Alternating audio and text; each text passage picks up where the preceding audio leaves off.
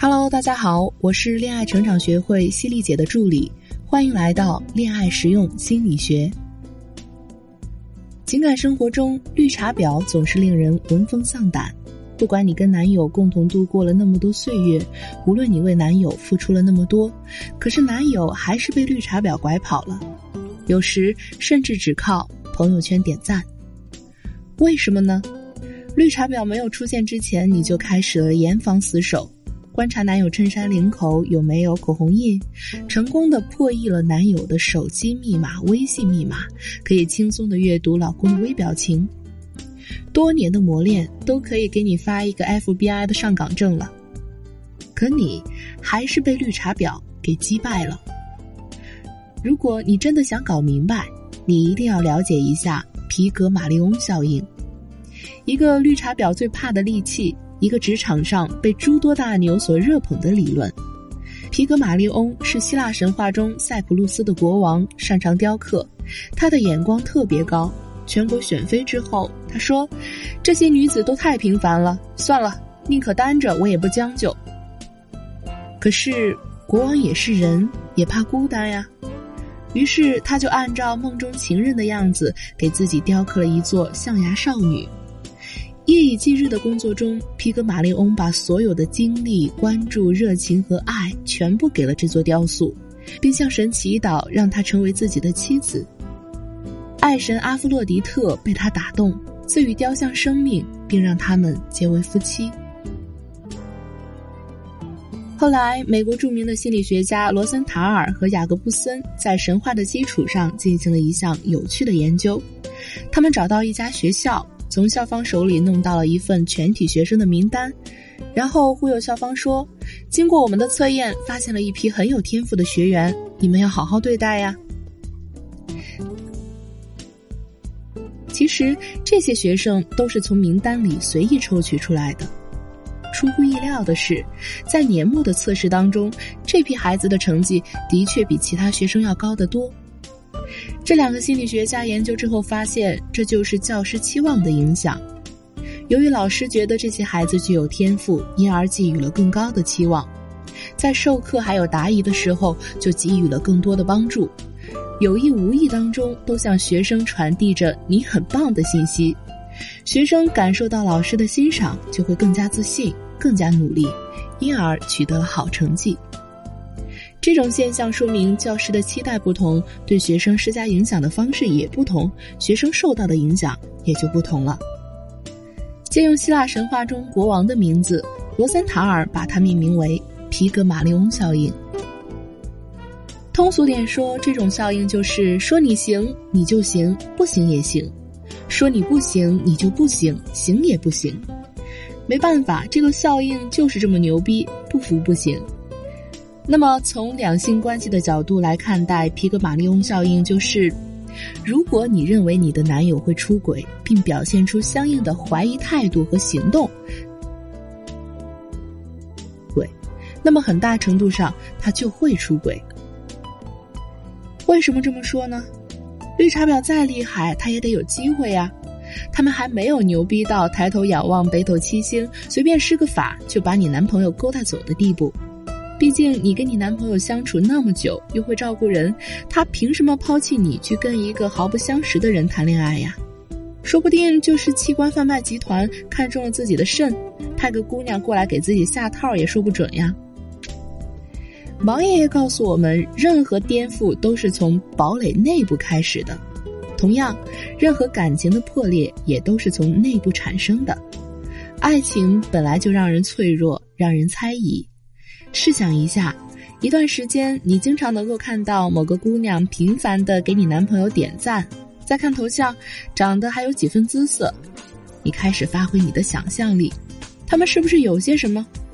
你开始怀疑男友。觉得他没有之前对你用心了，看他的时候或多或少的带着怀疑的眼光，你总喜欢发现点什么蛛丝马迹，疑心让你焦虑，一些小事儿会被你放大，本来可以接纳的小缺点会让你火气变大，他语气稍微重一点会被你视作厌烦，轻松愉快不再是你们的主旋律，甚至连骑马的舒适感都在慢慢的消弭。这就是绿茶婊等待的时机。男朋友郁闷了、不爽了，总得发泄吧。这时候，人家小姑娘约着去喝几杯、唱唱歌，总是可以的吧？相比之下，在你那儿满是怀疑与争吵，在人家那儿却是把酒言欢。回到家，男友满身酒气，凑近闻闻，还夹杂着绿茶味的香水，更加坚定了你的判断。你的怀疑指数蹭蹭的飙升，内心万匹的草泥马奔腾而过，随便找个借口就可以跟男友大吵一架。长此以往，爱的天平会倾向何处？你自己心里也能明白。为了加深你对皮格马利翁效应的理解，我们再看看这个效应在企业管理方面的应用。有经营之神美誉的松下幸之助是一个善用皮格马利翁效应的高手，他经常打个爱心电话给自己的下属，关心一下他们的近况。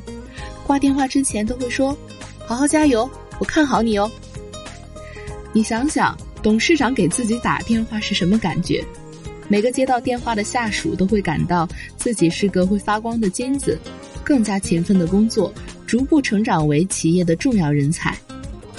通用电气的前任 CEO 杰克韦尔奇也是皮格马利翁效应的践行者，他经常给下属递小纸条，要么感谢，要么激励，暗示他们你可以，你能行。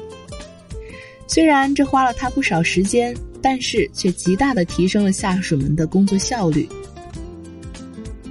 我们再来看一个反面的例子。我的一个朋友原来是一家公务员培训机构的老师，水平非常高。因为教学理念不合，他就离开了公司，准备自己开一家公务员机构。机构老板是一个疑心病非常强的人，他担心这个机构的顾问跟我这个朋友合作抢走生源，于是就定期不定期的炸那些员工。其实顾问什么都没有做，但是被老板一怀疑，觉得自己的前途成了问题，于是纷纷投靠了我这个朋友。这就是皮格马利翁效应的反面例子。顾问本来准备安心工作，但是老板怀疑顾问会跟竞争对手合作。顾问觉得既然失去了老板的信任，那么就没有了发展的前途，索性直接投入了竞争对手的怀抱。我们也接到过这样的求助，就是一个大学生姑娘看中了同班同学，可是班上还有另外一个各方面都输给她的姑娘做竞争对手。经过研究，我们觉得利用皮格马利翁效应来帮助姑娘战胜竞争对手是一个很不错的策略。一方面，我们让姑娘放出风趣，营造一种男生更加喜欢她的氛围。另一方面，姑娘在朋友圈发布以美丽心情为主题的文字和多种休闲娱乐场所为主题的照片，给竞争对手传递一种信息：这个男生更加喜欢这个姑娘。瞧，人家过得多甜蜜的感觉。最终，竞争对手失去了参与竞争的勇气，主动放弃了那个男孩子。其实，最终他是败给了他自己。不战而屈人之兵。皮格马利翁效应就是这么厉害，不服不行哦！你学会了吗？